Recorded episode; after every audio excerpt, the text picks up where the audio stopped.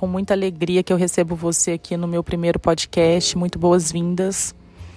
É, resolvi fazer esse espaço mais um lugar de diálogo e poder levar para o mundo um pouco das minhas percepções, das minhas ideias, do meu, dos meus insights. E hoje eu quero falar um pouquinho sobre acolher a própria ignorância. E aí eu falo bem no meu lugar, falo de mim. E eu estou muito impactada. Participei na última semana de um, uma experiência imersiva, aprendendo o método Dragon Dreaming. Para quem não conhece, é, Dragon Dreaming é um método, uma tecnologia social que apoia os projetos a virem ao mundo, né, a materializarem, vamos dizer assim, é, de forma colaborativa e participativa, onde o nosso sonho individual é bem considerado mas o mais importante é fazer com que esse sonho ele abrace a outros sonhos e os nossos sonhos individuais se tornem um sonho único, um sonho coletivo, e a partir desse sonho é possível traçar objetivos claros e desenvolver uma, um planejamento é, que emerge da própria, da própria consciência coletiva. E é uma forma também da gente trabalhar confiando na sabedoria do coletivo. Então é muito bonito o método, eu estou bem impactada. E até por isso eu resolvi vir aqui trazer um pouquinho dessas ideias. E é, me estimulou na iniciativa de fazer o podcast. Então, hoje é um momento muito especial, porque eu estou conseguindo materializar um desejo que eu já tinha há bastante tempo. E sobre abraçar a nossa própria ignorância, o Dragon Dream traz um conceito muito legal para conseguir definir é, a importância né, da gente trabalhar de forma colaborativa e mostrando, demonstra nesse, nessa condição o quanto nós temos muito que aprender com o outro.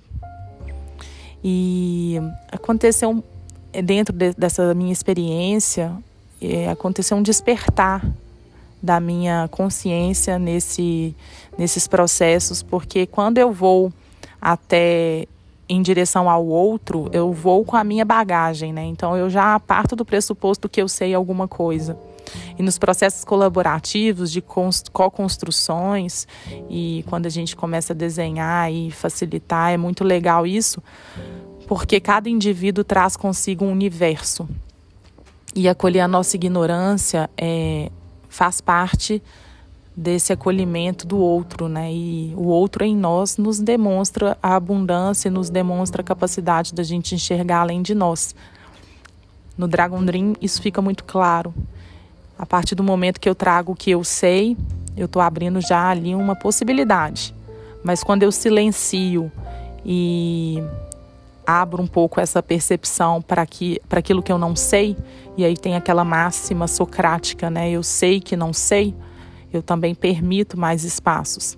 Agora, o mais bonito que eu tive de nessa ampliação da minha consciência é, é compreender que eu não sei, que eu não sei muita coisa. E isso é muito legal, porque quando eu não sei que eu não sei, eu permito aprender e acolher a minha ignorância de forma sábia. E trabalhar de forma coletiva requer muito isso, né? Tem muita coisa que nós não sabemos e que não fazemos a mínima ideia que não sabemos.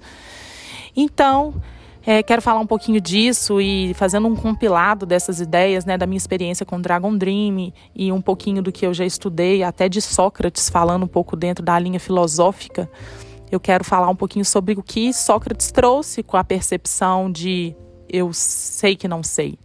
Sócrates viveu 500 anos antes de Cristo e foi muito foi muito importante, foi um marco né, na Grécia Antiga, porque ele marcou historicamente outro período. Antes de Sócrates era o período pré-socrático, e depois de Sócrates, Sócrates é, ele trouxe uma outra percepção do mundo, que era questionar por que as coisas existiam, né? por que, que as coisas são do, da forma que são.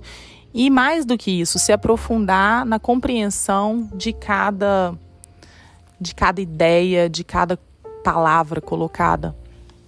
E Sócrates foi essa pessoa que hoje a gente conhece que trouxe os questionamentos socráticos, né, questionamentos filosóficos socráticos, porque dentro da, da, do sistema que ele vivia, ele passou a buscar compreender o que significava cada palavra posta, cada situação que existia.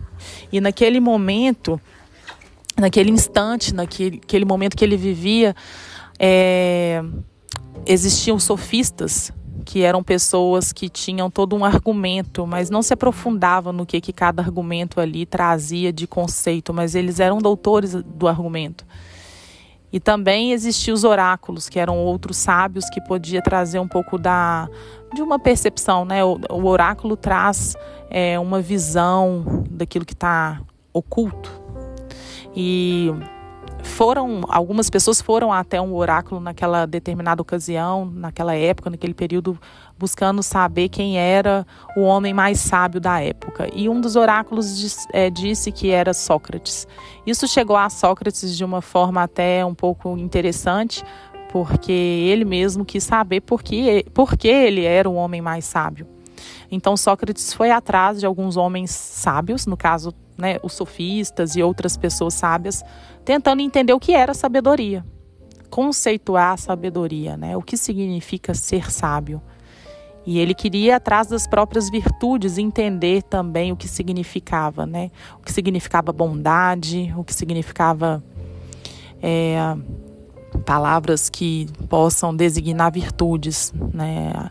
É, a bondade, o amor, a temperança, enfim, palavras que eram colocadas, mas não tinha aquela profundidade, né? ir até a raiz do que significa. Então ele foi questionando e buscando essas respostas. Sócrates ia para as praças públicas e fazia esses questionamentos é, juntamente com o público. Então ele criou muitos diálogos, né? Criou muitos diálogos argumentativos e naquele processo ele despertou muitas consciências de jovens que passaram também a querer questionar e creio que tenha sido bem revolucionário e deve ter sido momentos de bastante efervescência né, para a cidade, para Atenas, né, uma cidade. O conceito de cidade ali também se formava de outra forma, né? a sociologia, enfim. Mas voltando para essa percepção de como os argumentos, as questões, elas vêm à tona, a gente passa a entender que nós não sabemos de muita coisa e tem muita coisa que a gente não faz a mínima ideia que a gente não sabe. E eu falo mais por mim, eu tenho a mínima ideia que eu não sei de muita coisa e descobri isso no Dragon Dream de uma forma exemplar, porque na troca com outro que a roda gira, que as coisas acontecem, que as ideias surgem.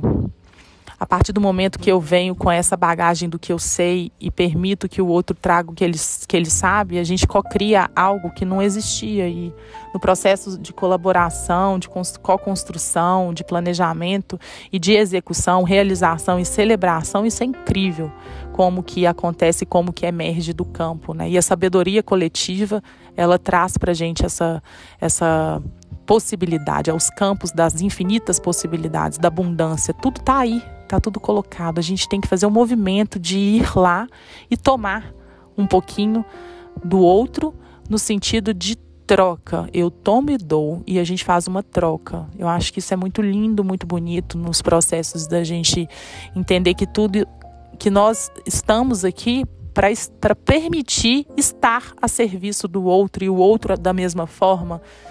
E tudo é tão abundante. E quando Sócrates traz toda essa, essa essas reflexões filosóficas, de uma certa forma ele agride, né? Ele agride o que era posto, que são as próprias leis. E por conta disso, né, os jovens ali questionando junto, ele foi levado à condenação. Então Sócrates foi condenado por trazer luz a essas a esses conceitos e buscar refletir, aprofundar no significado de cada coisa. E na sua própria condenação aconteceu um fato muito intrigante assim. Uma pessoa que era muito rica, que era um seguidor de Sócrates, se revoltou e falou: "Nossa, eu não posso permitir que você, Sócrates, seja condenado". E olha que interessante assim, outro ponto, né? Até na própria morte na Grécia antiga, você tinha liberdade de morrer. E ao invés de você, por exemplo, colocar a cabeça do Sócrates na guilhotina e ele morrer e pronto, ele tinha a escolha de pegar o, o vidro de veneno e tomar.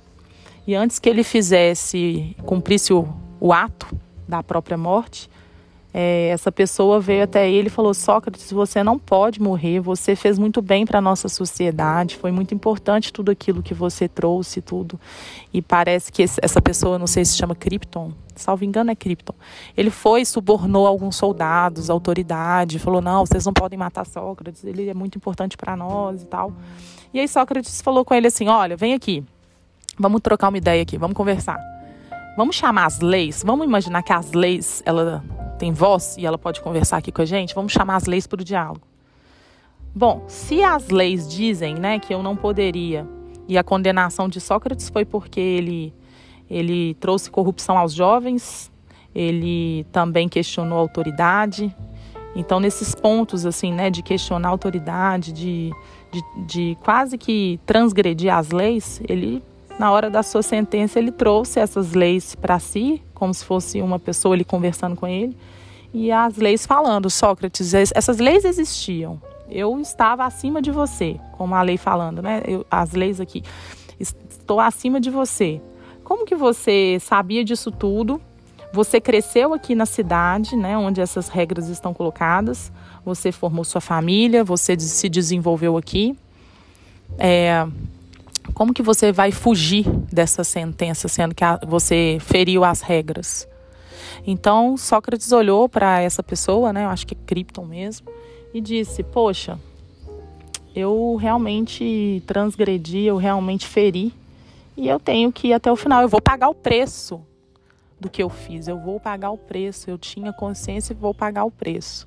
E assim foi, e foi dessa forma que Sócrates fez a escolha de seguir a sentença né, da sua própria morte e deixou mais uma sabedoria e deixou mais uma, um legado né, da coerência, de como somos e devemos ser coerentes é, com os nossos discursos e tudo, mas ele trouxe algo muito legal assim também, que é a gente, dentro dessa coerência, a gente está bem coerente ao nosso tempo, espaço, local que a gente vive. E que as mudanças são importantes e que a gente tem que correr atrás das mudanças. Mas hoje a gente traz isso para os dias atuais, né? Das polaridades, de tudo que a gente está vivendo. E aí eu trago essa importância que é trabalhar de forma colaborativa, acolhendo, entendendo que o outro é o outro e ele tem algo para contribuir, sim. Independente da forma do que ele pensa, se eu abro espaço para o diálogo socrático construtivo, eu vou co-criar algo que seja bom para todo mundo. E isso é construir pontes, isso é quebrar muros. E Sócrates trouxe essa percepção da coerência e eu ouvi um Ogni falando e eu achei que isso foi muito mágico e muito lindo para mim, trouxe muito é, trouxe muita muita reflexão é, esse Ogni, um Ogni que eu ouvi contando um pouco dessa história também, ele fala disso, assim, ele fala que alguns gurus e líderes religiosos vão viver algumas experiências em outros contextos, em outras culturas e de repente vem, por exemplo, exemplo, um yogini que mora, que morou muito tempo na Índia e viveu nos ashrams lá da Índia, foi viver experiências, vem para o Ocidente e quer estabelecer tudo aquilo que ele aprendeu como verdade e dentro de um sistema totalmente diferente, num sistema capitalista e tudo. É, e, e, Sócrates, até na morte, ele demonstra isso, né? Que não dá para você sair quebrando as leis de uma forma transgressora. É uma construção. E a construção ela tem que ser feita e é através do outro que você co-constrói algo que seja bom. E o Dragon Dream traz muito esse conceito também, né, de você cuidar da Terra, né, do planeta, que é o barco onde está todo mundo dentro, fazendo as travessias. Então, quando a gente fala de processos colaborativos, e eu penso muito na, no nosso sistema democrático, na nossa cultura, onde a gente cresceu, onde a gente formou família, onde todos nós estamos né, quem está aqui me ouvindo, que está aqui no Ocidente, quem está participando, é trazer essa percepção democrática, né? Se, se não está satisfeito com o sistema colocado, como que, de forma coerente, a gente começa a gerar transformação e é, é através, primeiro, do nosso sonho individual de fazer algo que seja relevante, indo caminhando para o sonho coletivo, né? Então é, é a troca com o outro que a roda gira. E é nesse ponto hoje que eu quero deixar meu primeiro podcast, da gente abraçar a nossa ignorância, entender que por mais que eu tenha uma fé, ou por mais que eu tenha uma, um conceito, ou por mais que eu tenha uma teoria, ou com, por mais que eu tenha uma constatação de e que isso traga em mim indignações, insatisfações, eu posso fazer algo de relevante. Mas para isso, não dá para eu ficar parado, tipo só colocando, colocando, eu tenho que fazer algo de diferente. E independente do contexto que você esteja e do, dependente do contexto que eu esteja. O mais importante é a gente estar tá ampliando e, e, possibilitando. E dentro dos meus contextos, hoje eu estou aqui gravando esse áudio porque eu acredito que essa diferença ela acontece a partir do momento que eu estou no movimento, né? E é no meu movimento aqui que eu creio que eu vou fazer alguma diferença, ainda que seja do meu próprio mundo aqui, do meu mundinho, mas é levando a luz e buscando ampliar, expandir, possibilitar, abrir e conectar, porque campo está aberto e a gente tem que estar tá acessando que a abundância está no campo, né? E é com o outro. E é com o outro. Então a colaboração é muito linda por isso. Né? A gente sai de modelos mais hierárquicos no sentido autoritário, não para transgredir, é para transformar, é para dar um novo significado. E é uma construção. Então é isso. É não saber que eu não sei, que eu permito saber de algo.